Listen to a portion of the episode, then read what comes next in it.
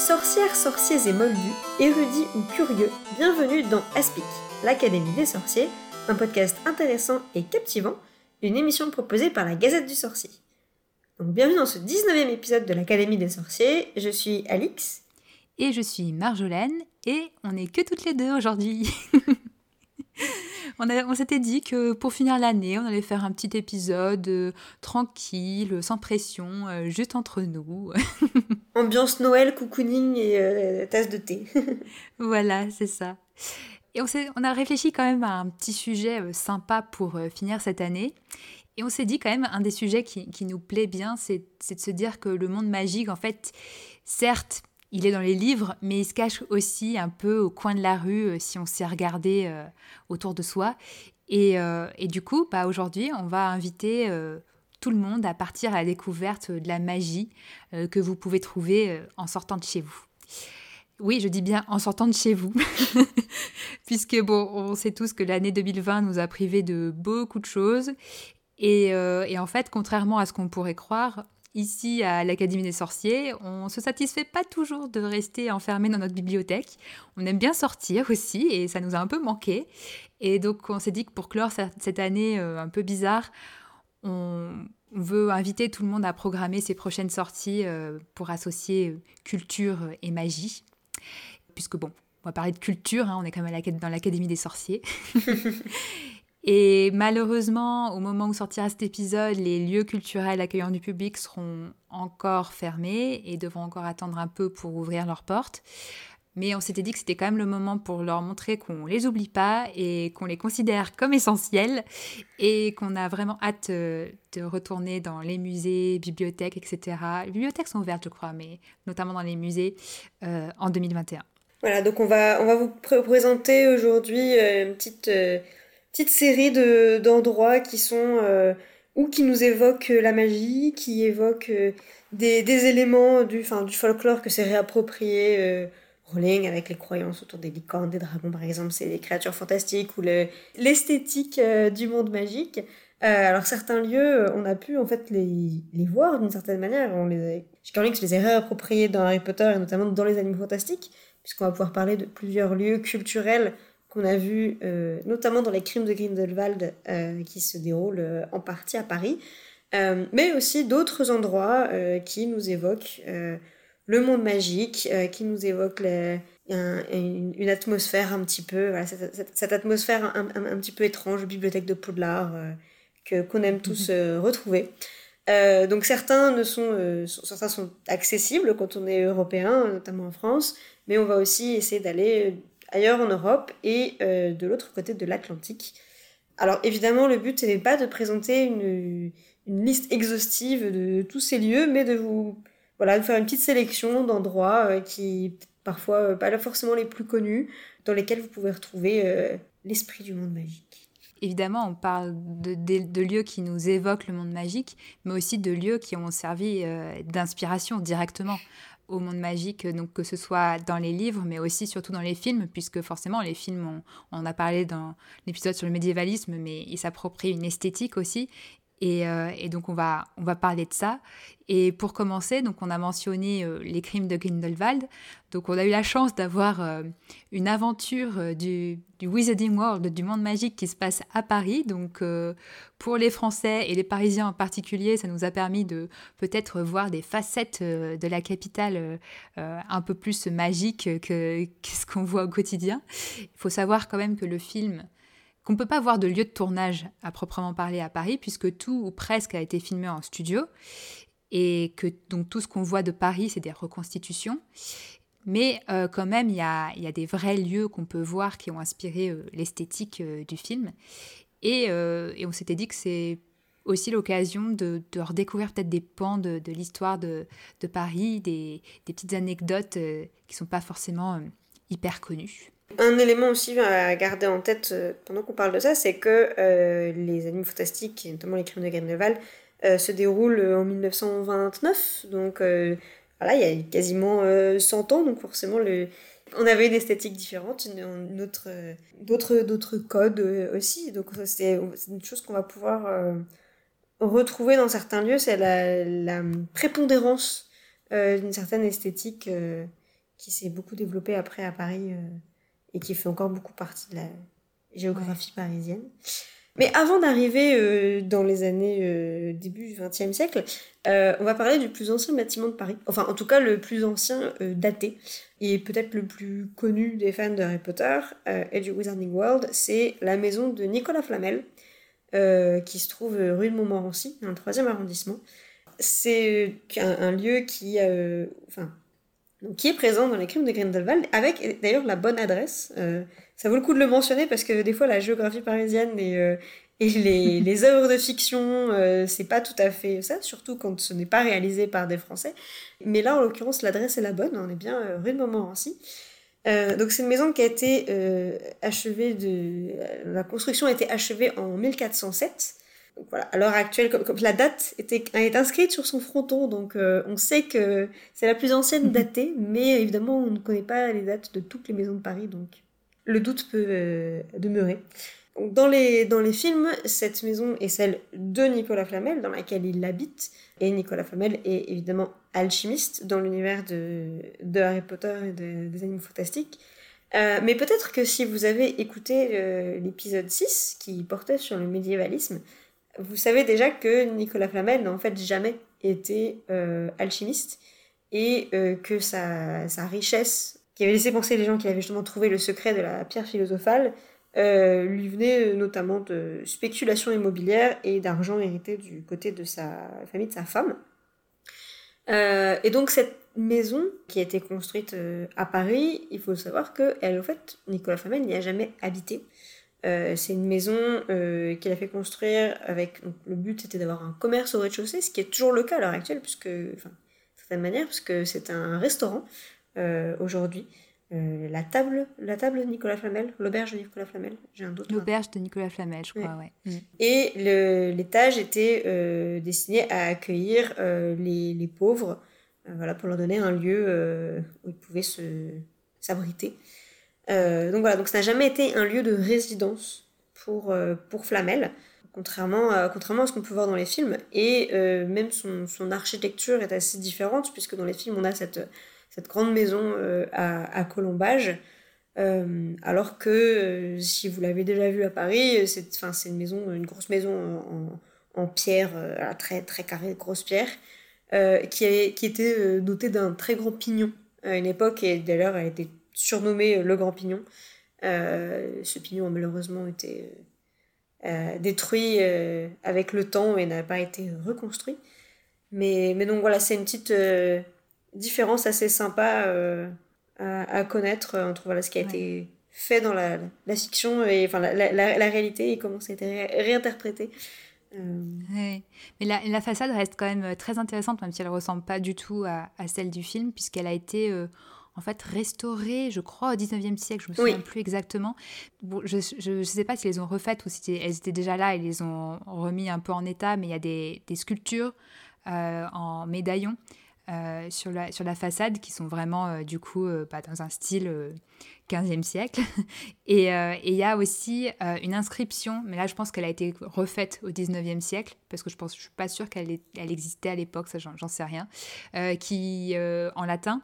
Donc en plus voilà, dans l'esthétique du monde magique, on sait que le latin ça fait bien. et, cette inscription en fait rappelle euh, bah, l'histoire de cette maison que c'est Nicolas Flamel qui l'a faite construite pour les pauvres. Euh, voilà. Donc ça reste quand même un lieu qui est, est, est, sympa et quand on se retrouve devant, on peut, quand même se, projeter un peu euh, et imaginer, même si on sait que Nicolas Flamel n'y a jamais habité, on peut imaginer qu'il est pas loin. Et le resto est, est pas mal. Hein. J'ai, mangé une fois et c'est, assez sympa. l'intérieur n'est pas aussi, a pas autant l'esthétique Moyen Âge que l'extérieur, mais ça reste sympa.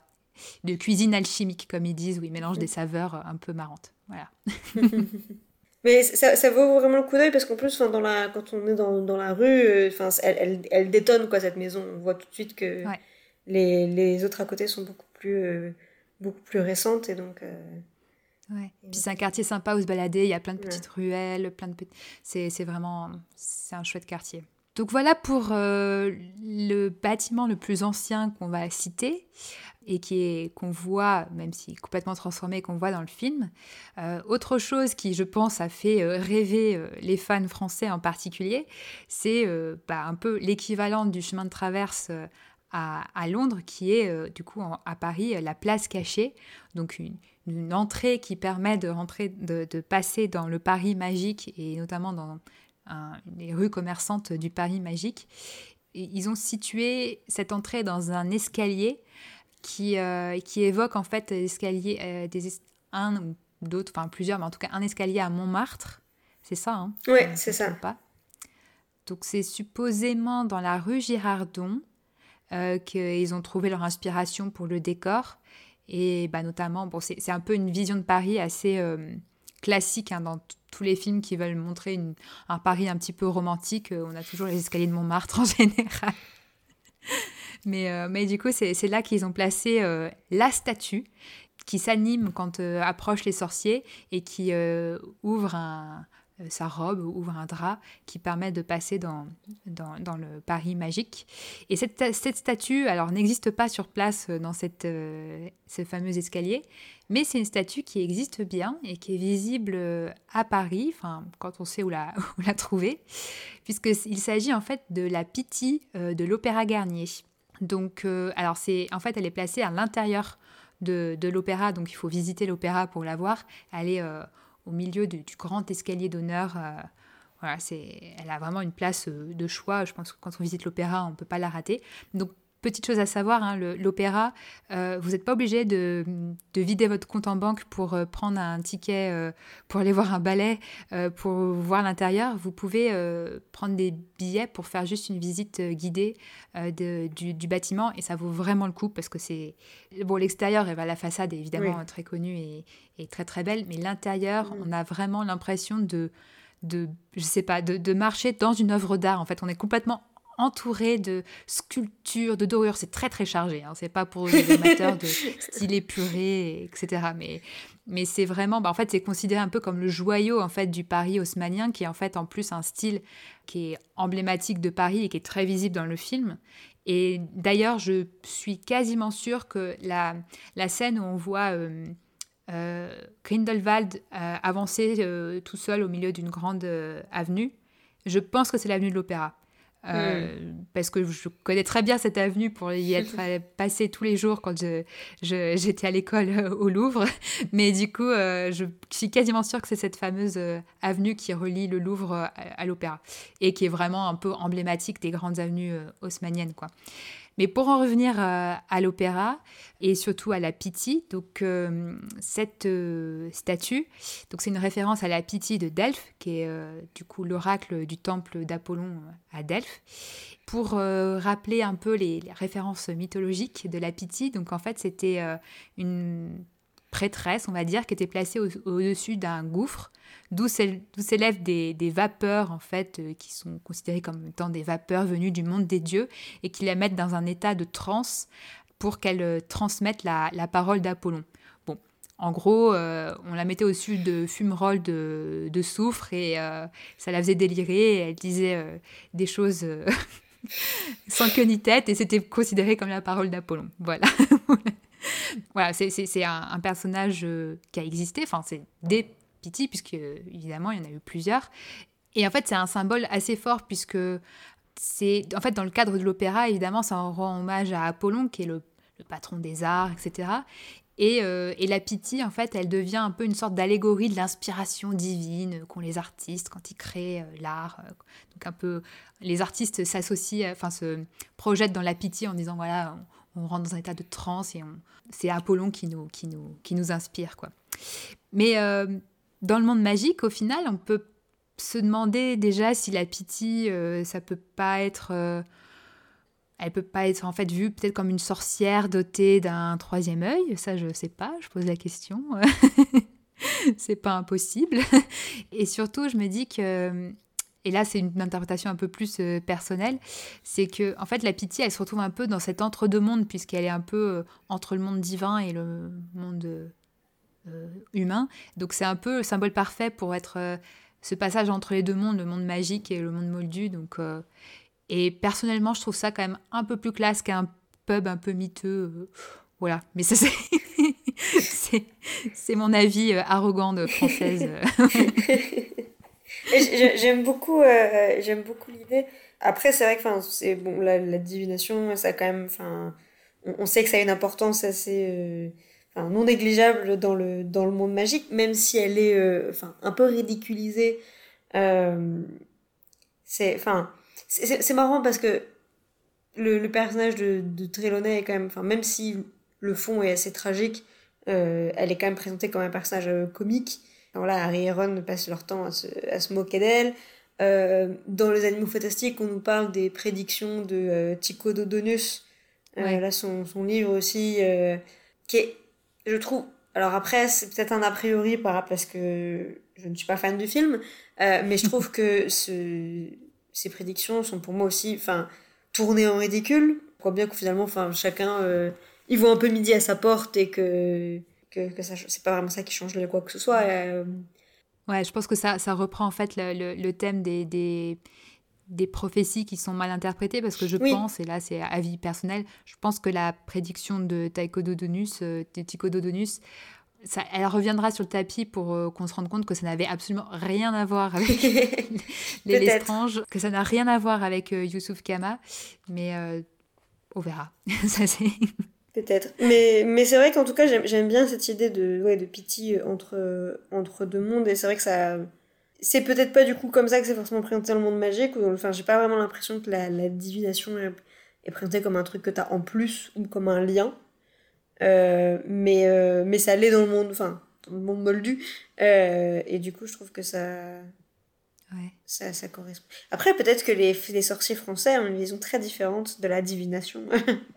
peut-être, hein, vu que. Bon, on sait que déjà, ils ont un rapport à l'alchimie euh, plus, plus fort que, que les, les Britanniques, puisqu'ils l'enseignent à, à Beaubaton. Mais euh, mm. du coup, ça serait, ouais, ça serait intéressant de savoir si la, la divination, ça a un autre prestige euh, en France. Donc voilà pour, euh, pour l'entrée le, de la place cachée. Donc je sais pas pour toi, mais je l'ai pas encore vraiment trouvé hein, cette entrée. Ou alors c'est parce que j'ai pas encore euh, réussi à tromper euh, la, la, la pitié. Le, la pitié pour faire croire que je suis une sorcière, je ne sais pas. Ou alors tu l'as trouvé mais tu veux pas le dire. C'est possible, c'est possible.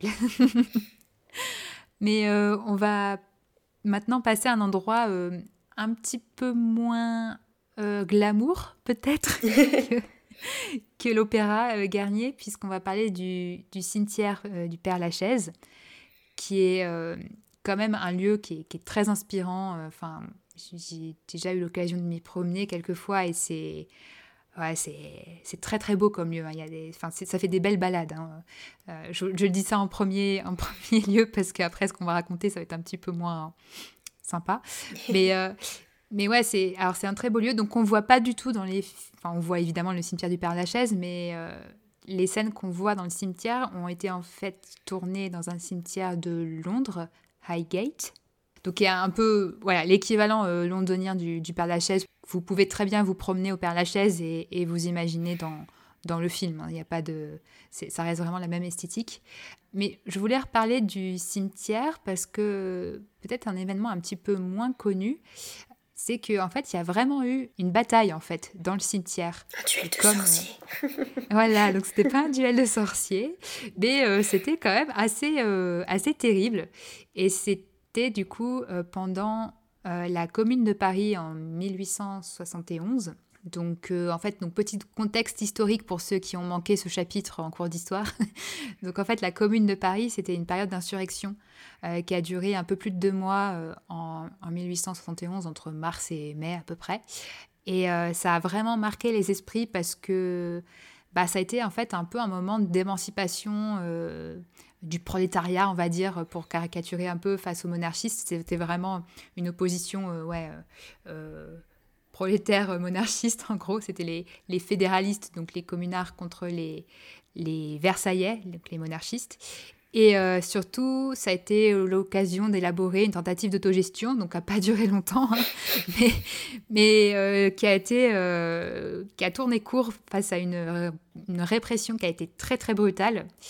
Et c'est notamment bah, pendant cette répression qu'il y a eu ce fameux, cet fameux affrontement au Père Lachaise, puisque c'est ce qui a vraiment, c'était vraiment été le dernier combat qui a, qui, a, signé la fin de la commune, à la fin de ce qui est appelé la semaine sanglante.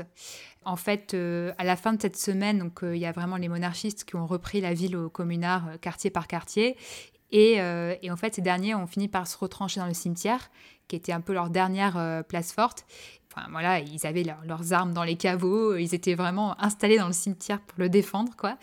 Et euh, ils, avaient ramené les canons et ils défendaient le cimetière à coups de canon, quoi. Bon, les, combats ont fini carrément à l'arme blanche entre les tombes, enfin, ça a été assez, euh, assez sanglant. Bon, ils étaient largement euh, en sous-nombre, les, les, communards, donc les Versaillais l'ont emporté et ils ont rassemblé les 100 47 communards survivants et ils les ont tous fusillés contre ce qu'on appelle maintenant le mur des fédérés. Donc euh, en fait, ce mur est devenu un mémorial, le mémorial de la répression des communards. Euh, donc vous pouvez toujours voir ce mur avec une plaque commémorative de, cet événement-là. Et euh, donc il faut quand même savoir, donc outre ces, ces 147 fusillés à cet endroit-là, la semaine sanglante, elle a fait donc en 7 jours, elle seule à peu près enfin au moins 10 000 morts. Donc c'est quand même euh, c'est quand même pas rien. Et donc ça a été un moment assez traumatique, mais qui a duré tellement peu de temps que c'est quelque chose qui est, qui est resté ouais un événement euh, bah, qui, qui, est resté un peu mythique quoi parce que ça c'était tellement dur, tellement brutal, tellement court que voilà. Mais, mais du coup le, cimetière du Père Lachaise reste un lieu vraiment de de, de, souvenir de, cet événement là. Et je trouvais que c'était intéressant en fait à mettre en parallèle avec euh, bah, l'affrontement euh, à la fin des crimes de Grindelwald avec euh, l'énorme dragon et, ce combat épique voilà, au milieu des tombes. Donc c'est quand même un lieu où il y a eu des combats encore, plus, encore plus terribles. Mais voilà, je vous invite quand même à aller vous y balader parce que c'est joli quand même. Il y a certes une histoire un peu sanglante, mais c'est très beau. Mais ce, qui est intéressant, du coup, enfin, je, je, sais pas dans quelle mesure, euh, enfin voilà, aussi Rowling avait euh, connaissance de cette partie de l'histoire, mais c'est. Hum, du coup, c'est des événements qui se sont déroulés pas si longtemps avant l'histoire des animaux fantastiques. Enfin, c'est de, de mémoire d'homme euh, à l'époque, enfin, c'est une époque dont on pouvait se, se souvenir. Nicolas Flamel s'en souvenait évidemment, mais c'était une autre histoire. Non, parce qu'il faisait une sieste à ce moment-là.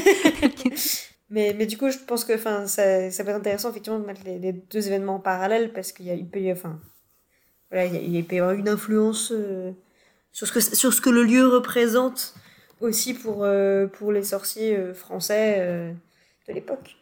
ouais, donc c'est vrai qu'on peut se demander, ce choix, bon, évidemment, le choix de, de Grindelwald de faire ce, ce rassemblement dans le caveau de l'Estrange, ça faisait partie de son plan, voilà, pour attirer, pour faire la fausse piste, l'Estrange, blabla.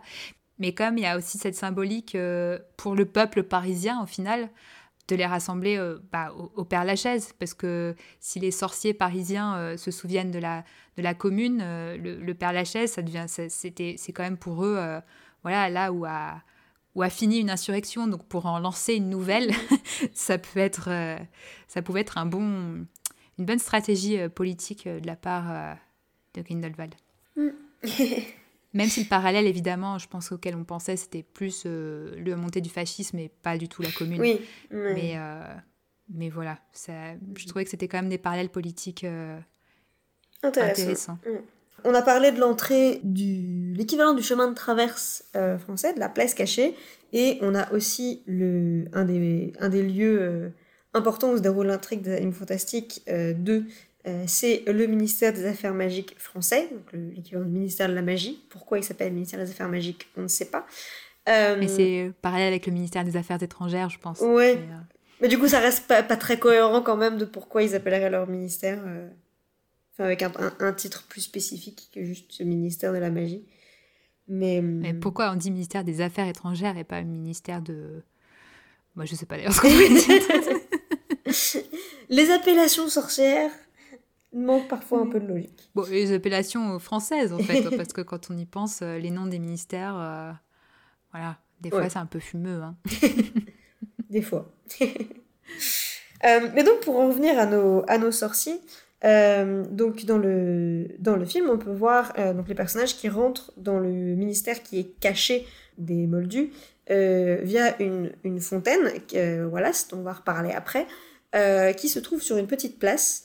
Et donc cette petite place n'a pas été complètement inventée par, par l'équipe de, de, décorateurs. Alors même si elle a été reconstruite en studio, elle est très clairement inspirée de la place Fürstenberg, euh, qui est une place du, du 6e arrondissement, euh, dans le quartier de, de Saint-Germain-des-Prés, et qui est un des, accès, euh, une des places qui dessert le, palais abbatial de, de Saint-Germain-des-Prés, donc, donc l'une des abbayes les plus, les plus anciennes de, de, Paris. c'est une place qui est assez, assez réputée en fait, enfin, si vous regardez un peu dans des guides touristiques de, de, Paris, elle est très souvent présentée comme une des places les plus, les plus romantiques de Paris des plus, les plus emblématiques. Elle est, comme elle est juste à côté de, du boulevard Saint-Germain, qui est très animé, euh, qui est aussi très visité, euh, avec le, café de Flore, ce genre de choses. Et donc là, on a cette toute petite place, ces petites rues beaucoup plus calmes dans lesquelles on peut, euh, on peut se perdre. Et, et, elle est très reconnaissable, puisqu'on a vraiment juste ce, une place qui est assez petite, avec ses, au centre quatre, quatre grands, grands arbres. Et donc, dans les films, on a une fontaine Wallace, et euh, en réalité, on a un, lampadaire à, 5 globes qui est euh, assez typique du, 19e. Et, donc voilà, c'était... Euh, encore aujourd'hui, vous, pouvez l'avoir dans, dans, beaucoup de, guides et de recommandations de, de visite de Paris. Et tout autour de, la place, il y a eu quand même plusieurs lieux et, et, habitants assez mémorables puisqu'il y a eu euh, par exemple le, compositeur russe Tcherepin qui a, euh, habité, euh, mais il y a eu aussi plusieurs ateliers de peintres, dont un certain Claude Monet par exemple, Balthus et Eugène Delacroix. Et d'ailleurs aujourd'hui, donc bah, évidemment ce n'est plus l'atelier de Delacroix, mais il y a le musée de Delacroix, où vous pouvez observer une partie de son, de son travail.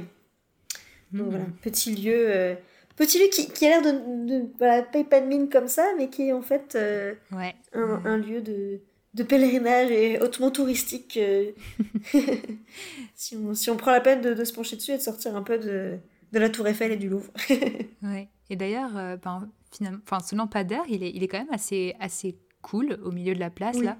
Et je, du coup, je, ça me fait penser, enfin, même si on va parler là des Fontaine Wallace, et c'est pas anodin qu'ils ont pris les Fontaine Wallace comme symbole, euh, parce que c'est un peu.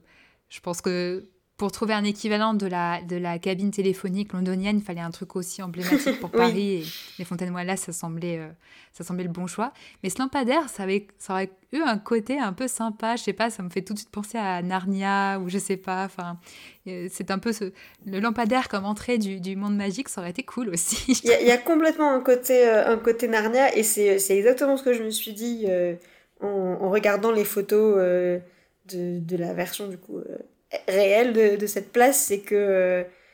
c'est Mais peut-être que du coup, ça aurait été trop Narnia, en fait. Ouais. S'ils avaient. Euh, et puis bon, après, je pense que c'est aussi une question d'écriture, dans le sens où, euh, dans le scénario, on dit que c'est une place. Euh, une place de Paris avec une fontaine Wallace, et puis après, c'est. ça, c'est plutôt le travail de scénariste, et que au niveau du repérage, après, c'est. L'équipe du film qui a dit on prend cette place-là, mais. Ouais. Mais que c'est pas forcément un choix. Mais, mais c'est vrai que il y, a, y, a, un côté un peu très, très mystique en fait. Euh, mhm. voilà. Et encore plus dans l'ambiance euh, années 20, années 30 du film. ouais, mais c'est vrai qu'elle est chouette cette, cette place. Il y a un petit mm. café, il y a un petit fleuriste. Enfin, c'est très mignon quoi. Et dans un très joli quartier. Oui, tout à fait. Et il faut aller voir, hein, la, si vous êtes jamais rentré, parce que moi, j'étais jamais allée avant, il y a quelques années, à l'intérieur de, de la, la partie euh, église, on va dire, de l'abbatiale de Saint-Germain-des-Prés. Enfin, moi, j'étais hyper impressionnée quand je suis rentrée dedans. Je m'attendais pas du tout à ça. C'est très coloré et tout. Enfin, c'est trop bien. Donc, je vous invite à aller voir. Ça ressemble pas du tout aux, églises telles qu'on les imagine. Euh.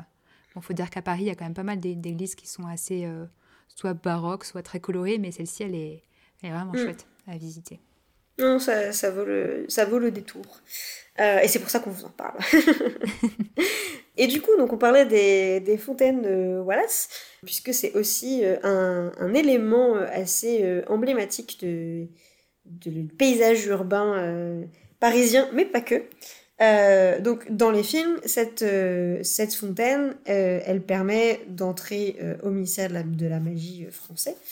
Je pense que pour les, auditeurs français, enfin vous le saviez sans doute avant, avant d'avoir vu le film, mais donc c'est pas des fontaines ont été inventées pour le film ou qui ont été, dont le design été imaginé par l'équipe des films. Ce sont des fontaines qui existent, qui existent réellement. Donc on en trouve principalement à Paris parce qu'elles ont c'est là qu'elles ont été euh, construites pour la première fois, c'est là qu'il y en a le plus. Mais euh, il en existe ailleurs en France et, euh, et dans le reste du monde.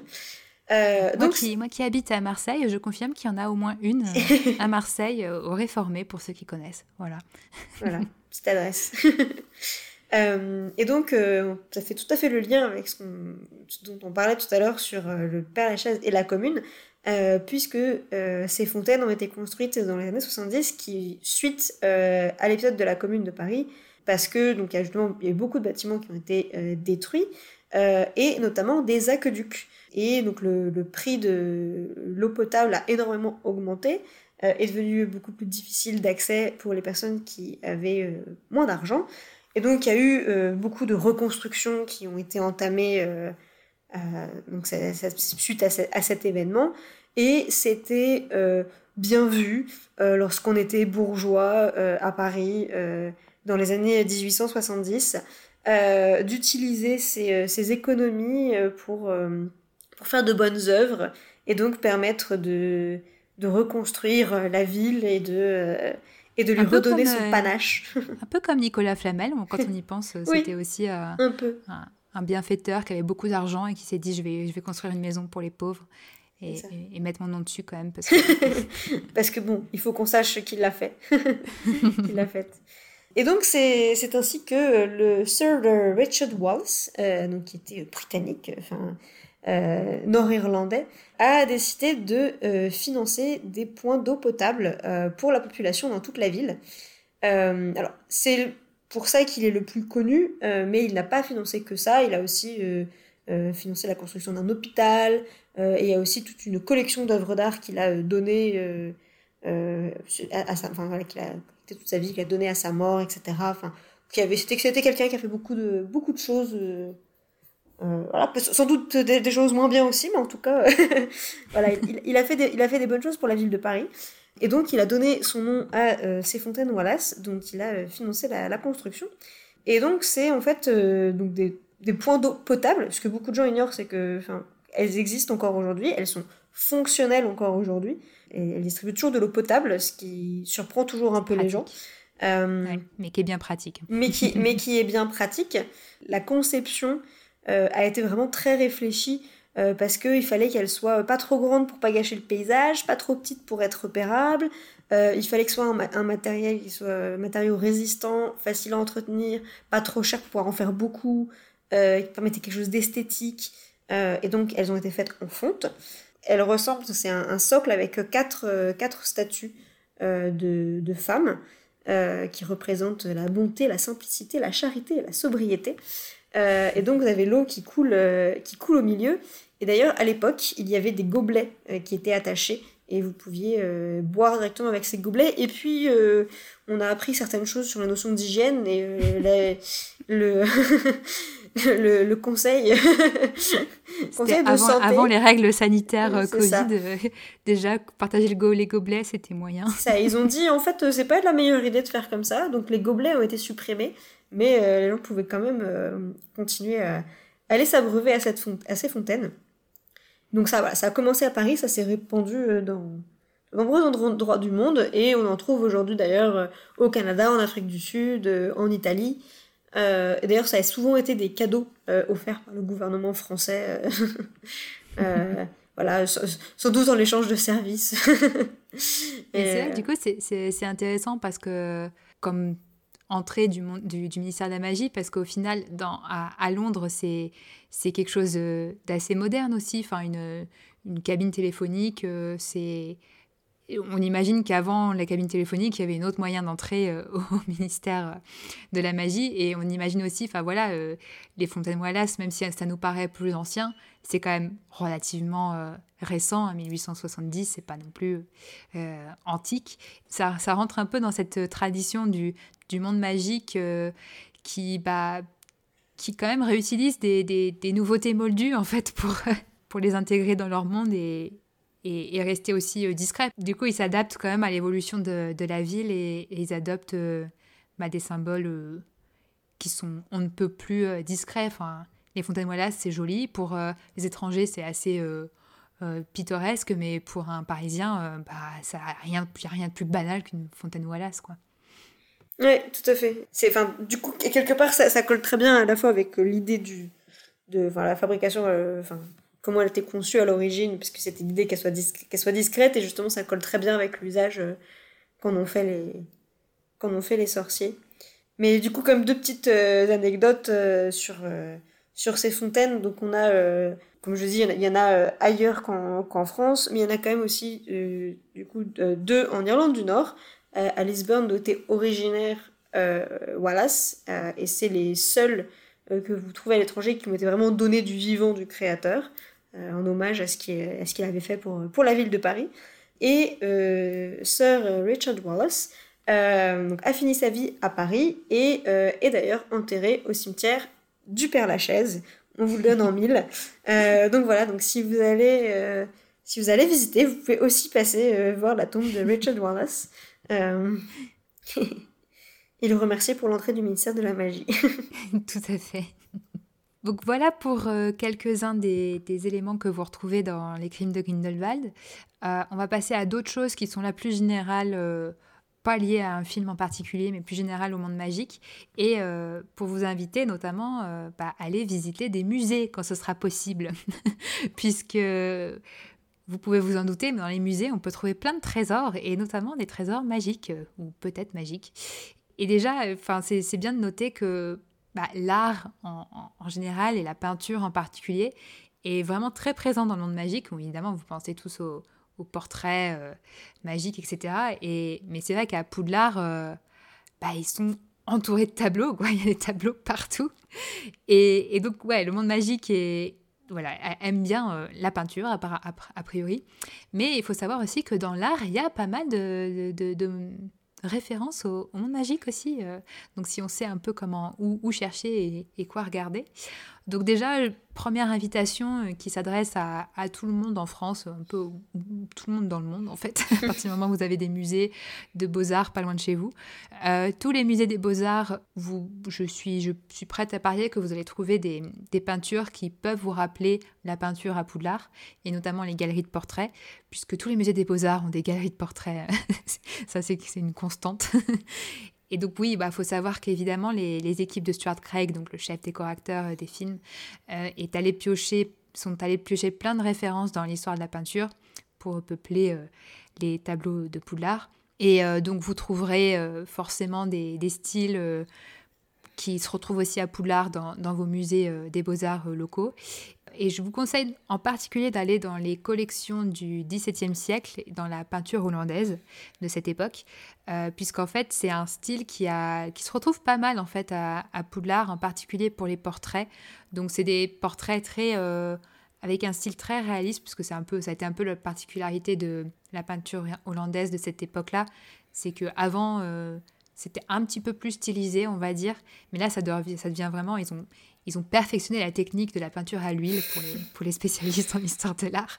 Et euh, moi, je les soupçonne d'avoir eu un peu d'aide des, sorciers, mais, euh, mais en tout cas, ils ont réussi à rendre euh, vraiment un côté très réaliste. Et au final, bah, ça colle bien pour les portraits magiques, puisque bah, finalement, les portraits magiques, ils s'animent littéralement, et on a vraiment l'impression d'avoir la personne en face de soi. Et, et, au final, bah, les portraits hollandais du XVIIe siècle, ça, colle bien à euh, cet esprit-là.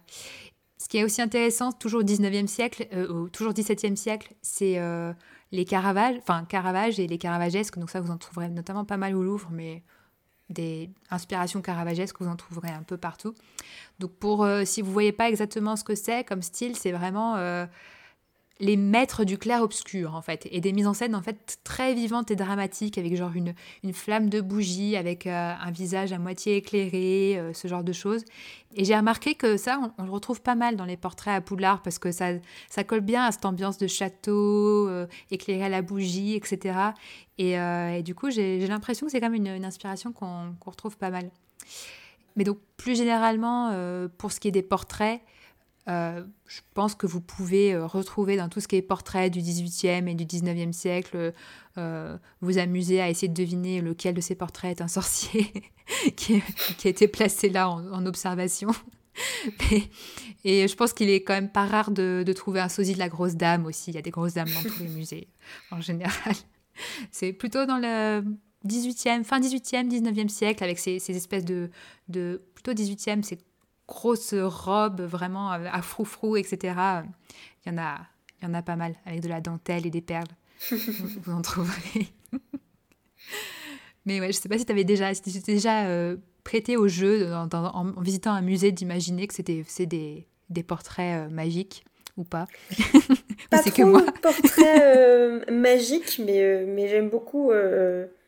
Enfin, en regardant des tableaux, j'aime beaucoup m'imaginer ce que ce que, à quoi ressemblaient réellement les, les sujets des tableaux dans la vraie vie en trois dimensions et ce qu'ils pensaient au moment où ils étaient en train d'être peints. c'est petit, le, petit moment. Euh, c'est toujours. Parce que je me dis que c'est toujours des tableaux qui prenaient quand même beaucoup de temps à être peints. Et, euh, et que ces pauvres personnes qui posaient avec, euh, avec 8 épaisseurs de, de robes et de maquillage et de perruques et de poudre et, euh, et qui passaient euh, des jours et des jours, euh, toute la journée, à attendre que, que leur portrait soit fini parce que c'était le seul moyen de léguer leur. Enfin, voilà, c'était avant la photographie, donc si vous voulez que leur descendants sachent à quoi ils ressemblent, c'était c'était un peu l'étape. c'est intéressant cette histoire de, de, portrait en parallèle entre notre monde moldu et le monde magique parce que au final, ouais, comme tu dis, le portrait dans le monde moldu, c'est quand même quelque chose d'hyper euh, euh, important socialement d'avoir son portrait euh, pour une certaine classe de la population, etc. Et puis de laisser son portrait quelque part aussi.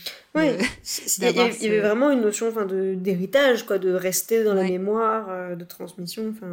Et du coup, enfin, penser à ça dans le monde magique, bah, évidemment, on pense au bureau de du, directeur de Poudlard, euh, qui, est, qui, est, du coup recouvert de ces, des portraits de tous les anciens directeurs. Et, là, il y a en plus cette, Parce que dans le monde moldu, voilà, c'est juste une image. Mais bon, on se met quand même, quand on a le portrait de quelqu'un dans son bureau, c'est qu'on se met un peu dans son héritage quand même, un petit peu.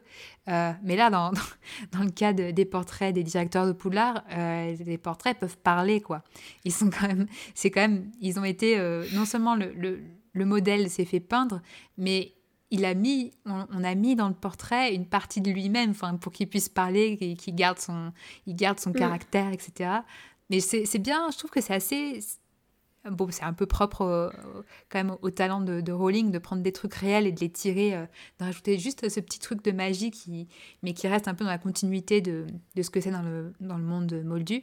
Mais ça représente bien cette idée-là, je trouve, les, les portraits à Poudlard. Oui, et c'est vrai que ça pose des questions intéressantes sur euh, comme ça, la, notion de la, transmission, parce que c'est vrai que enfin, les sorciers ont développé euh, eux aussi la, la photographie, enfin, en tout cas leur version de la photographie, logiquement de manière assez récente, enfin, c'est à peu près suivi les.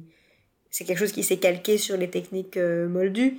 Enfin, quand on voit justement le côté très archiviste des sorciers, quand on voit enfin, l'importance, enfin, des, tous leurs livres, toutes les tout, ces, le nombre, enfin la bibliothèque de Poula, la façon dont elle est décrite, euh, c'est intéressant de, dans le sens où enfin, les, sorciers vivent plus longtemps que, que les êtres humains, que, enfin, que les, les moldus, puisqu'ils sont des, humains aussi a priori. Euh, et qu'il y a plein de choses qu'ils peuvent faire euh, que les moldus ne peuvent pas faire, mais que la notion de, de vie après la mort, enfin voilà, c'est une des rares choses enfin, que les sorciers ne savent pas faire, c'est vaincre la mort même, même avec des Horcruxes, on a bien vu que c'était pas super efficace. Et, et, que donc, autant il y a beaucoup de choses qui sont devenues très banales pour eux, autant la notion, je pense, de transmission, c'est un truc qui est sans doute aussi fort et aussi important, et peut-être encore plus chez les sorciers que, euh, que chez les moldus. Parce que c'est vraiment la chose contre laquelle ils sont impuissants. ouais, c'est vrai. Ah non, j'ai jamais pensé comme ça, mais euh, je pense que tu as, as, raison. Et bah, au final, c'est un peu ce que représentent nos musées aussi. Donc, euh, mm. je serais tellement, j'aimerais tellement un jour voir un, dans le monde magique un musée du monde magique, enfin, un musée dans le monde magique, quoi. Alors, on, sait qu'ils existent en plus, hein. on sait qu'il y en a, parce que c'est dans la chambre des secrets euh, où euh, Drago Malfoy dit aux jumeaux Weasley qu'ils devraient donner leur, leur vieux brosse dure à un musée, que ça, devrait être ça devrait les intéresser. Et Drago Malfoy, venant d'une famille de sang pur, s'il parle de musée, il parle de musée magique. Et de toute façon, s'il parle de ballet volant, il parle de ballet il parle de musée magique. Donc on sait qu'il y a des musées des sorciers. Et en soi, Poudlard, il y, a un, il y, a un côté un peu musée, justement, avec tous les tableaux dont on parle, les livres, les, les artefacts euh, enfin qui sont dans le bureau de Dumbledore. Euh, bon, la salle sur demande aussi, même si ça ferait un peu défaillir euh, les conservateurs quand on voit comment ils sont stockés. mais. Il n'y a pas d'inventaire à jour, Je pense qu'il y, y, a un rapport à ça qui est, qui est assez intéressant. Et, et on voit d'ailleurs que enfin, ça, ça, reste quelque chose qui est super important pour eux, dans le sens où les tableaux, il y en a qui sont juste mentionnés comme ça en, passant, mais, euh, mais par exemple, il y, a une notion de, de, un peu de supériorité, je trouve, sur euh, les sorciers qui sont, qui sont peints, notamment, enfin, on parle de, on a les guérisseurs de Sainte-Mangouste qui sont, qui ont été directeurs de Poudlard, enfin, cette capacité à, à, du coup pouvoir voyager dans les portraits, enfin, hmm. entre leurs différents portraits, et, euh, et de rester du coup euh, une forme de conseil aussi d'avoir cette vision de réseau. ouais, ça fait vraiment c'est un peu un moyen de enfin prolonger la vie après la mort même si on sait que c'est enfin voilà que c'est pas c'est pas un fantôme que c'est juste enfin une empreinte et, ça, ça, garde, ça, ça, ça, sauvegarde un peu une espèce de vie sociale, quoi, avec cette espèce de réseau de portraits, etc. C'est ouais, c'est intéressant. Mais bon, en attendant de, de pouvoir voir euh, le musée magique, on peut aller voir de la, des, des, créatures magiques dans les, dans les tableaux. Vous avez certainement déjà croisé des grandes scènes mythologiques, euh, assez grandiloquentes euh, dans la peinture. Euh. Bon, là, pour le coup, il y en a dans toutes les époques. Hein. Il n'y a pas de, siècle particulier. Chacun a son style, mais vous en trouvez dans toutes les époques. Et si vous les allez regarder un peu plus près, toutes ces grandes scènes mythologiques, vous allez peut-être trouver des, des, animaux fantastiques. je pense notamment, bon, il y a souvent des animaux marins dans les trucs, dans les, les, grandes scènes avec euh, mais même des fois dans des scènes qui sont pas du tout euh, mythologiques, genre des grandes batailles euh, ou des grandes scènes marines, etc. Et puis tout d'un coup, au milieu, t'as, je sais pas, t'as une sirène. Ou un serpent de mer. Un serpent de mer, ouais. Donc c'est, c'est assez rigolo. Mais, mais moi, j'aime bien en particulier, ça a été un peu ma, une de mes découvertes pendant mes études d'histoire de l'art, les, les, tableaux qui sont inspirés du Roland Furieux de l'Arioste, qui était un, poème épique euh, du XVIe siècle, qui a vraiment beaucoup inspiré les, artistes euh, jusqu'au XIXe siècle. Euh, puisque dans ce roman, poème épique, il y a un hippogriffe, en fait. Et je pense que j'avais mentionné quand on parlait de l'épisode l'épisode sur les, créatures magiques, je pense quand on a parlé de l'hippogriffe, j'ai dû parler du, du Roland Furieux. Oui, ça me dit quelque euh, chose. Ouais. Mais du coup, il y a, y, y a, plein de, de tableaux euh, d'un passage en particulier de, du Roland Furieux, euh, qui est le, vaillant Roger monté sur l'hippogriffe qui va sauver la belle Angélique. Et du coup, on a plein de représentations d'hippogriffe, alors qu'elles ne ressemblent pas forcément à l'hippogriffe d'Harry Potter, mais, mais c'est quand même assez rigolo. Et du coup, ça me permet de, de, de vous donner des exemples, en particulier au musée du Louvre, puisque comme je l'ai mentionné, j'ai été à l'école du Louvre, donc c'est un des musées que je connais bien. donc j'ai plus d'exemples qui viennent de ce musée-là, mais vous en trouverez dans d'autres musées. Et euh, il y a notamment, euh, là pour le coup, une sculpture, cette fois-ci, c'est pas une peinture, mais c'est une sculpture de Angélique et Roger montée sur l'hippogriffe. Et, euh, et, je trouve ça assez rigolo parce que bah, du coup, voilà, c'est un, un, homme et une femme, on va dire, sur, sur un hippogriffe. Donc on peut imaginer que c'est Harry et Hermione sur Buck, même si là, en l'occurrence, Buck a une tête de cheval et pas une tête euh, d'aigle. Et bien, c'est bien un cheval avec des griffes d'aigle, mais la tête reste quand même la tête d'un cheval. Et il a des ailes aussi quand même. Mais, euh, mais ouais, mais elle est vraiment, elle est vraiment très très cool cette sculpture. Elle est pas très grande, mais euh, elle est très c'est enfin, épique. C'est presque un Pégase en fait. C'est un Pégase, mais si tu regardes bien, il a des griffes d'aigle. Hmm. Donc c'est un hippogriffe. Mais euh, parce qu'il y a des griffes d'aigle. Et puis parce que c'est tiré de, de, de l'Arioste, et dans l'Arioste, c'est un hippogriffe. Donc, euh, Mais ouais, il y a, d'autres représentations où l'hippogriffe a vraiment une tête d'aigle, mais c'est vrai que souvent c'est plutôt euh, juste un cheval avec des, ailes, des ailes et puis des, des pattes des pattes d'aigle. Mais voilà. Donc voilà pour, pour les, les hippogriffes que vous pouvez trouver dans les musées. Euh, mais autre chose que vous pouvez trouver euh, au musée du Louvre, c'est que je vous invite à aller dans un département qui est souvent pas très visité, il y a souvent pas grand monde, c'est le département des objets d'art. Et euh, puisque vous allez trouver vraiment des trésors, on parlait du bureau de Dumbledore, je pense digne du bureau de, de, Dumbledore, il y a plein plein de choses dans le département des objets d'art. Et il y a notamment une épée de sacre qui est dite épée de Charlemagne. Et franchement, ça pourrait totalement être l'épée de Gryffondor, puisque c'est une épée euh, voilà, très, très ouvragée, avec un, un pommeau en or sculpté, avec un, avec une, comment on dit, un fourreau euh, tout, tout orné, etc. Et euh, donc ça fait vraiment épée, de, épée de Gryffondor.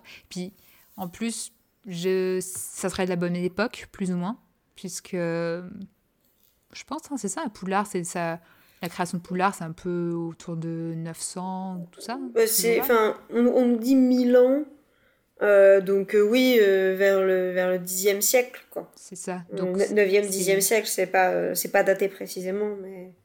Donc ça collerait, bon, elle est dite épée de Charlemagne, ça n'a probablement pas été l'épée de Charlemagne, mais bon, elle date plus ou moins de cette époque, mais c'était surtout l'épée de sacre des rois de France, donc c'est pour ça que c'était l'épée, il fallait que ça soit l'épée de Charlemagne, quoi. Et surtout, ce que j'aime bien, c'est que elle a un nom, cette épée. Elle s'appelle Joyeuse. J'aime bien quand les épées ont des noms. Euh, et, c'est tiré de. En fait, le nom de l'épée de Charlemagne, il est tiré d'un, d'un, de la chanson de Roland, en fait. Avec, euh, parce qu'il y a toute, en fait, il y a toute une mythologie autour, autour de cette épée. C'est pour ça qu'elle est. J'ai des, des, flashbacks de, de mes cours d'histoire tout à coup.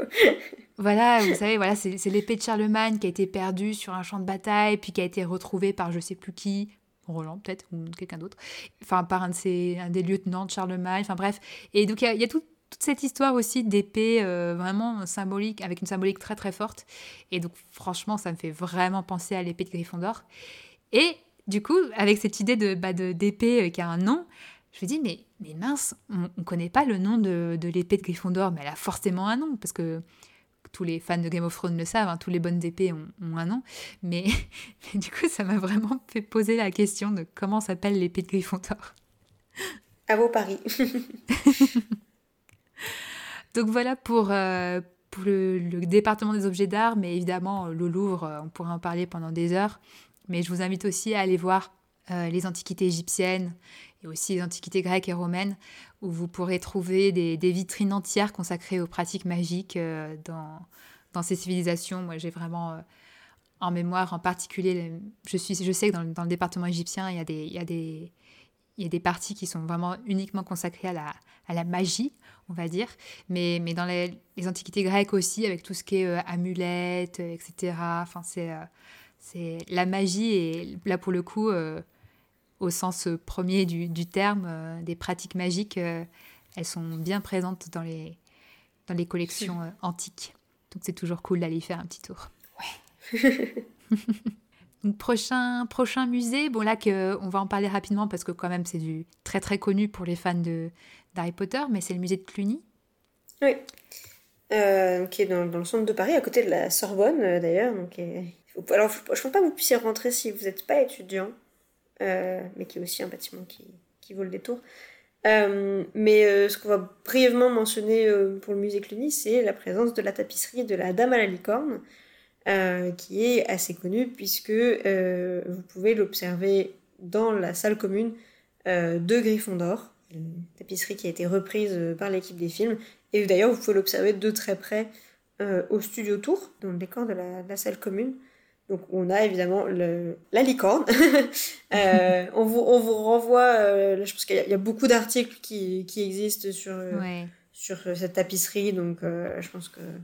Et dans notre épisode, dans notre épisode sur, sur le médiévalisme, je crois qu'on avait fait tout un, une petite partie sur la dame à la licorne et je crois qu'on avait des, des, des, théories assez sympas sur, sur des symboliques. Et on a aussi un article sur la Gazette sur voilà, pourquoi pourquoi la, dame à la licorne euh, Que fait que fait-elle dans la salle commune de Gryffondor?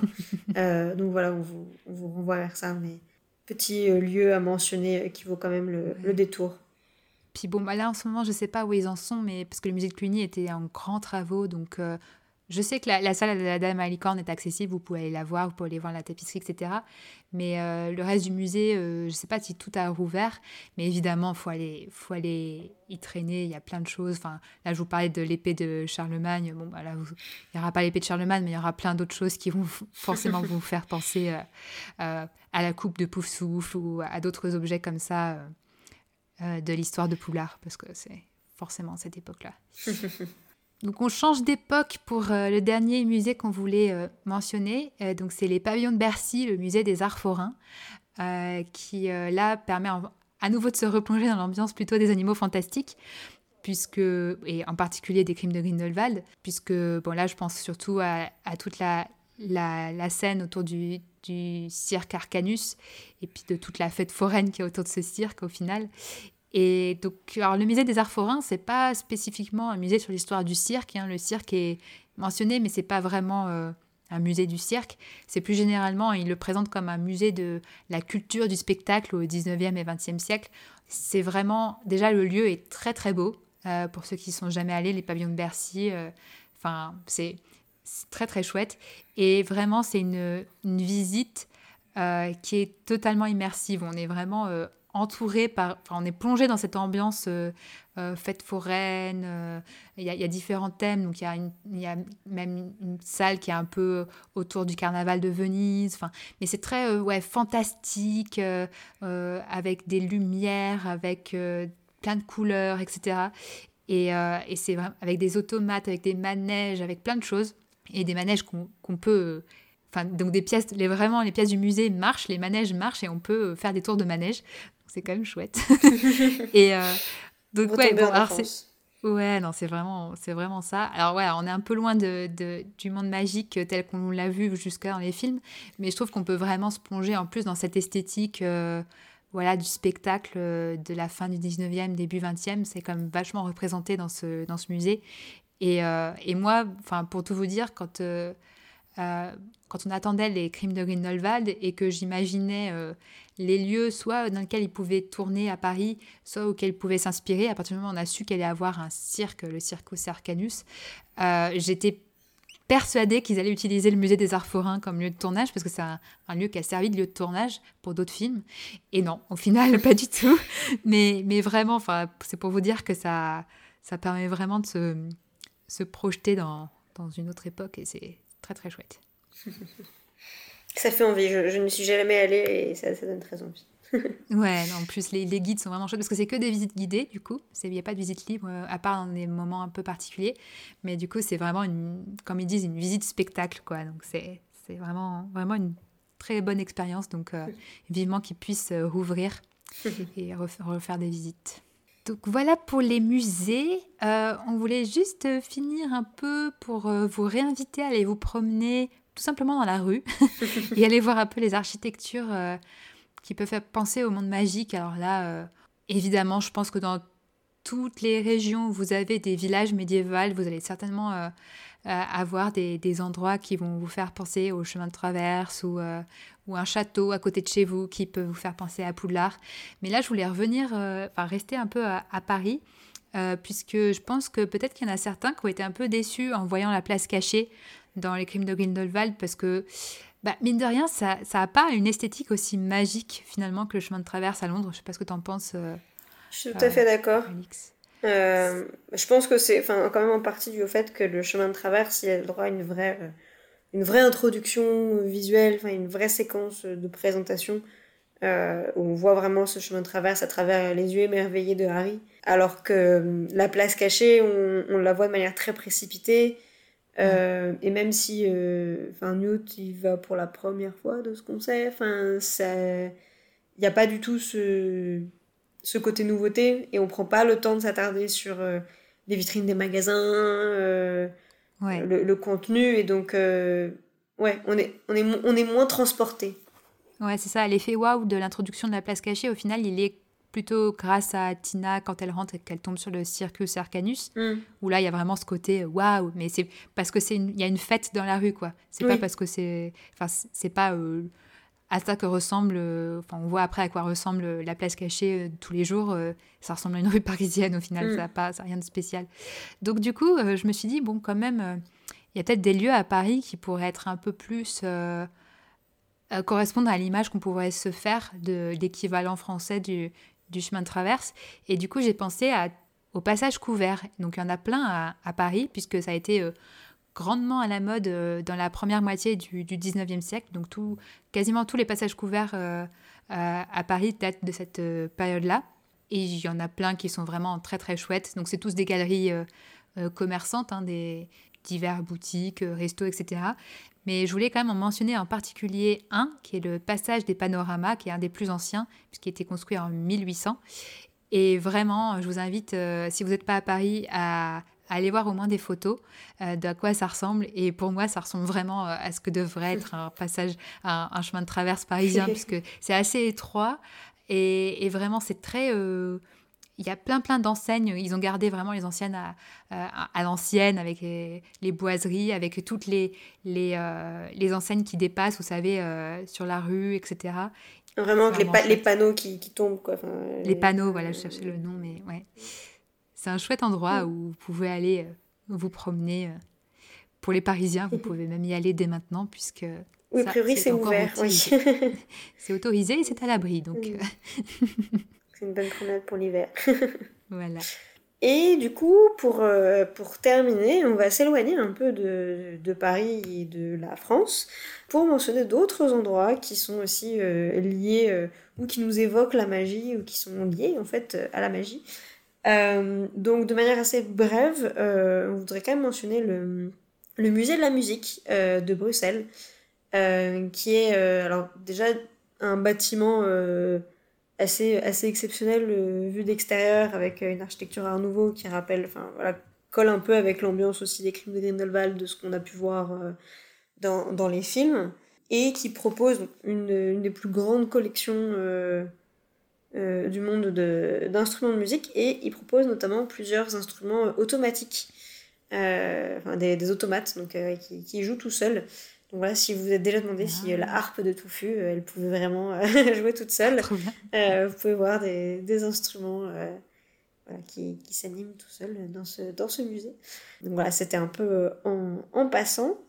Ouais, mais les, mais les automates, c'est trop chouette et ça a toujours un côté mm. un peu magique. Et donc j'invite les, les Parisiens qui ne sont jamais allés au musée des arts et métiers à aller faire un tour aussi. Il y a une salle des automates où il y a aussi ce genre de de choses, des instruments qui jouent tout seuls, ou des, des, des, automates hein, euh, humanoïdes qui, qui, jouent de la musique, et c'est trop bien. Euh, et pour notre dernière euh, étape, alors on part un peu plus loin, dans un endroit qui est certes un petit peu moins accessible à l'heure actuelle.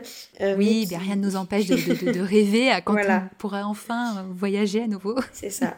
et donc quand, quand on pourra de nouveau voyager librement, euh, je vous encourage personnellement très vivement à visiter, si vous en avez l'occasion, euh, la ville de Salem euh, aux États-Unis. Donc c'est une ville qui est à côté de, Boston. vous pouvez faire le trajet très facilement en train depuis, depuis Boston.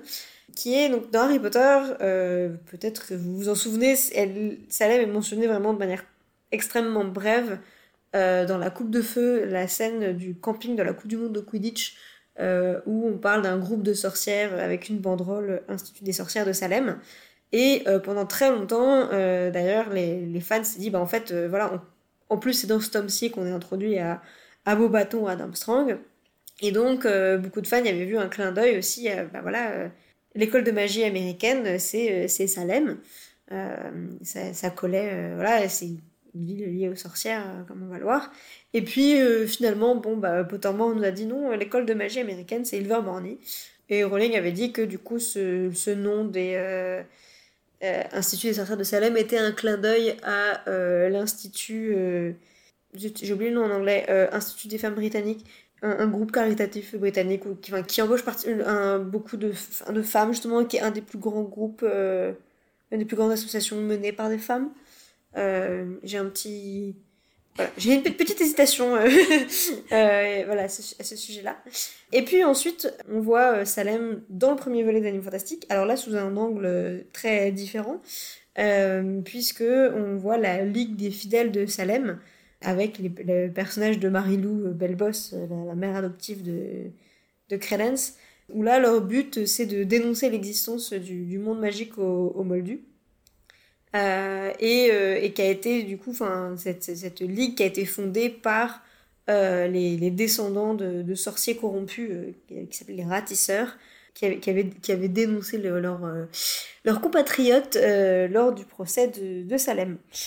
Et donc Salem, vous avez sans doute entendu ce nom ailleurs que dans Harry Potter. Euh, donc c'est une ville qui est fortement liée euh, à la sorcellerie et notamment donc qui est la ville la plus célèbre justement pour ses procès de sorcières euh, qui ont été les plus les plus virulents des États-Unis. Les procès ont eu lieu donc, entre 1692 et 1693. donc à l'époque Salem c'était donc une ville assez prospère au niveau avec grâce à son port notamment qui a été très isolé. Il y avait eu notamment beaucoup de, conflits euh, avec euh, les, Amérindiens. Il n'y avait pas vraiment de gouvernement, enfin, c'était vraiment une, une, communauté très isolée. Et donc, en l'espace de quelques mois, il y a eu euh, une, hystérie collective, parce que c'est vraiment comme ça que c'est désigné. et plusieurs centaines de personnes ont été jetées en prison, condamnées. Il y en a qui ont été pendues, il y en a qui ont été exécutés euh, en étant euh, écrasés sous des kilos et des kilos de roches. Euh, ils, insistent beaucoup là-dessus parce que c'est vraiment, c'est vraiment une mort horrible. Quoi. C'était un, homme assez âgé qui a refusé de se défendre lors du procès. Et donc, comme il a, il a, refusé de se défendre, ils l'ont, plutôt que de le pendre, ils l'ont, ils, ils, leur empilaient en fait des pierres sur la poitrine jusqu'à ce qu'il meure étouffé. Ah. Donc, il a agonisé pendant trois jours. voilà, donc c'était, c'était pas des rigolos. Et donc, en fait, à l'origine de. Les origines de son procès sont un peu euh, discutées encore aujourd'hui. Enfin, il y a, beaucoup de. Il y a plusieurs hypothèses, il y en a des plus, euh, crédibles que d'autres, mais c'est encore quelque chose qui, suscite euh, des, questions. et donc, en fait, ça a commencé avec plusieurs jeunes filles euh, plusieurs préadolescentes euh, qui, étaient qui habitaient à Salem Village. Donc on pense souvent que ça a commencé à Salem, mais en fait ça a commencé juste à côté. Euh, mais les procès se sont tenus à Salem, qui ont eu des comportements un peu étranges, notamment enfin, des terreurs nocturnes, des, traumatismes, des crises de tétanie, et qui ont accusé plusieurs de leurs concitoyens de les avoir envoûtés et, et d'être des sorciers.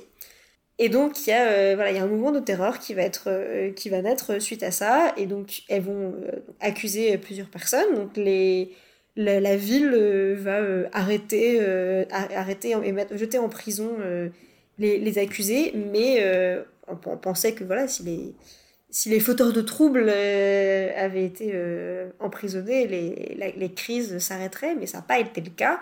Et donc, elles ont continué à dénoncer et dénoncer de plus en plus de monde. Et euh, donc au final, voilà, c'est des, centaines de personnes qui ont été euh, arrêtées, euh, enfermées en attendant d'avoir un procès. Il y en a plusieurs qui sont mortes en prison, c'était notamment des femmes, même s'il y avait aussi des, hommes. Et donc voilà, ça va, durer pendant des mois. jusqu'à ce qu'il y ait un gouvernement, un, gouverneur pardon, qui, qui mette fin au procès en disant, enfin voilà, le gouverneur de la Nouvelle-Angleterre, en disant qu'il ne voulait pas prendre le risque de condamner des innocents euh, et préférait laisser vivre les sorcières plutôt que de condamner des innocents. Euh, et donc voilà, les, les, les, procès ont pris fin au bout d'un peu plus d'un an. Euh, mais voilà, il y, a beaucoup de, de, gens qui ont été condamnés à tort. Les causes de cette hystérie, alors il y en a qui disent qu'il y a une, une, esclave qui les a ensorcelés, etc. Il y en a qui, qui soupçonnent d'un empoisonnement avec de l'ergot de seigle qui aurait causé des hallucinations. mais la théorie la plus euh, probable la plus avancée à l'heure actuelle, euh, c'est que euh, les, personnes accusées, si on regarde un peu les liens qu'ils entretenaient avec, avec les, les victimes d'ensorcellement, étaient souvent des personnes avec qui il y avait eu des conflits dans les familles, qui occupaient des, terrains qui leur appartenaient, etc. et donc qu'en fait, les familles des, des jeunes filles avaient, ont utilisé en fait ce traumatisme qui aurait pu être vu, enfin, qui donc est, supposément dû à. Ils auraient assisté à des massacres d'Amérindiens ou des colons par les Amérindiens et donc ils auraient des stress post-traumatique. Et donc que ces, que ces familles ont utilisé ce prétexte pour euh, accuser des personnes qui leur auraient soi-disant causé du tort, euh, parce que notamment euh, à l'époque, quand on était accusé de sorcellerie, qu'on était condamné, les terres étaient perdues et donc les victimes récupéraient les terres en compensation. et donc il y a beaucoup de règlements de comptes comme ça qui sont qui auraient eu lieu. c'était voilà, c'était un peu un moyen de s'enrichir et de se venger de manière discutable. Pratique. Euh, voilà. Euh, et, donc c'est vraiment quelque chose qui a pris, euh, qui a pris vite, de manière très vite et qui, et, et qui s'est vraiment enflammé. Et pendant très longtemps, la ville de Salem a, été, a eu honte en fait de, de cette, cette histoire. Enfin, c'est donc a été très prospère avec son port. Puis bon, ça c'est cette prospérité, c'est un peu perdu parce qu'il y, y, a un autre port qui a été développé. Euh, donc c'était plus Salem qui était le port, euh, principal. Et donc euh, pendant longtemps la ville a un peu cherché à oublier cette, cette, partie de son histoire. Et puis dans les années 60 est arrivée sur les écrans la série Ma sorcière bien aimée, qui est assez célèbre pour avoir participé quand même à redorer le blason de la figure de la sorcière et en faire un, élément positif de la pop culture, ce qui n'était pas vraiment le cas avant. Et les studios, euh, il y a eu un incendie un jour dans les studios et ça a poussé l'équipe des films à tourner en dehors des studios. Et c'est la seule fois où ils ont quitté Hollywood et ils sont venus tourner à Salem. Euh, et ça a euh, généré vraiment un vrai regain économique pour, pour la ville. C'était quelque chose qui a été bien accueilli et du coup ça a poussé en fait la ville à bah, accepter son histoire et en fait à l'utiliser pour, enfin, à, l'utiliser de manière positive, euh, en faire vraiment, enfin, presque un devoir de, mémoire. Euh, donc ils ont blanchi officiellement euh, les personnes qui avaient été condamnées. ils ont érigé un mémorial, etc. Alors il y a beaucoup de musées, alors de degrés d'intérêt variables, mais qui, qui mettent en fait en avant, en plus du de la partie vraiment historique, les chasses aux sorcières qui se poursuivent encore aujourd'hui, euh, au sens large, puisque bon, il y a, il faut quand même le mentionner, des endroits du monde à l'heure actuelle où la chasse aux sorcières existe toujours, euh, dans plusieurs pays euh, d'Afrique, d'Asie notamment. Mais voilà, ils élargissaient cette, vision de la chasse aux sorcières aux persécutions subies par la population juive, par les Japonais après Pearl Harbor aux États-Unis, par euh, la communauté homosexuelle après la découverte du sida, etc. Et donc il y a une vraie volonté à Salem de, euh, dénoncer ces discriminations, ces préjugés, et de promouvoir la tolérance. Il y, a vraiment un développement autour d'une vraie culture euh, queer et ouverte. Ils sont assez fiers d'afficher, par exemple, qu'ils ont fait disparaître les toilettes genrées dans tous les lieux publics. Il y a des passages piétons avec l'arc-en-ciel donc, enfin, il y a une vraie, euh, il y, a une vraie envie en fait de, ouais, de l'utiliser comme un, oui, comme quelque chose qu'il faut surtout pas répéter et donc de ne plus, euh, de ne plus se laisser euh, embarquer par une hystérie collective. Ça, par des... qui est en fait une, manière cachée de de venir à, tes fins en fait. Enfin, ouais, de persécuter une, mm. communauté pour ses propres pour ses propres intérêts, jeu de pouvoir et mm. compagnie. Maintenant, c'est et c'est un événement qui est assez intéressant dans l'histoire des États-Unis parce qu'il y a, enfin, ça a vraiment, enfin, il y a beaucoup de gens qui ont, enfin, d'historiens qui disaient que euh, sur place, que c'était, enfin, quelque chose qui ne se serait pas développé autant s'il n'y avait pas eu ce, ce, puritanisme aussi important aux États-Unis et que c'est vraiment quelque chose, enfin, un événement qui a euh, permis aussi un peu, enfin, voilà, de prendre ses distances et qui a fait évoluer beaucoup le, après les, les valeurs américaines. Euh, c'est vraiment un, un événement qui, qui, a marqué la société américaine à ce niveau-là. Euh, alors même s'il y a toujours euh, aujourd'hui encore des, discriminations euh, qui sont là, hein, évidemment, rien n'est rien n'est parfait, mais mais ça a contribué, ça a ouvert un dialogue, en tout cas. Donc, donc on, dirait, on, dirait, presque que tu y allé. J'y suis allée. c'est vraiment une visite qui est très intéressante. Et si vous avez l'occasion d'aller à Boston ou à New York, c'est très accessible depuis, euh, depuis ces villes-là. Euh, enfin, pas besoin d'y rester très longtemps. Hein, euh, je pense que deux, jours sur place, c'est très bien pour se, se, faire un peu une idée de, de la ville, mais c'est assez intéressant voilà, quand on parle de, de l'imaginaire euh, des sorcières, etc., de, de, mentionner cette ville où il y a euh, un des procès de sorcières les plus, euh, les plus mémorables, de, en tout cas, de, des États-Unis. Et enfin, c'est un de ceux dont on se souvient le plus, même, dans la culture occidentale, parce que enfin, même si on sait qu'il voilà, y, a eu beaucoup de procès sorcières en France, au Royaume-Uni, etc., mais j'ai pas l'impression qu'il y en a qui restent comme ça, enfin, qui sont. Ouais, non, c'est vrai, il n'y a, pas, a pas un événement comme ça. Mais je pense que ça vient de l'époque aussi, parce que oui. ces années-là, ça correspond aussi à l'époque où l'information les, les, commençait à vachement circuler aussi. Donc je pense que ça a d'autant plus marqué les, les esprits qu'il y a certainement dû y avoir euh, ouais, bah, des journaux, enfin en tout cas, euh, en tout cas des, des rapports, euh, et que ça a dû se savoir un peu partout. quoi. Donc ça a dû rester vraiment comme, comme un, souvenir pas qui est resté. quoi. Ouais, tout à fait. Bon, bah, en tout cas, euh, ça donne envie, et encore plus envie de, que cette pandémie s'arrête et qu'on puisse reprogrammer des, des, voyages, euh, parce que je n'ai jamais été euh, aux États-Unis tout court, et encore moins à Salem. Donc, j'ai très, très envie. En plus, je sais que tu en as rapporté un magnifique chapeau de, sorcière, donc...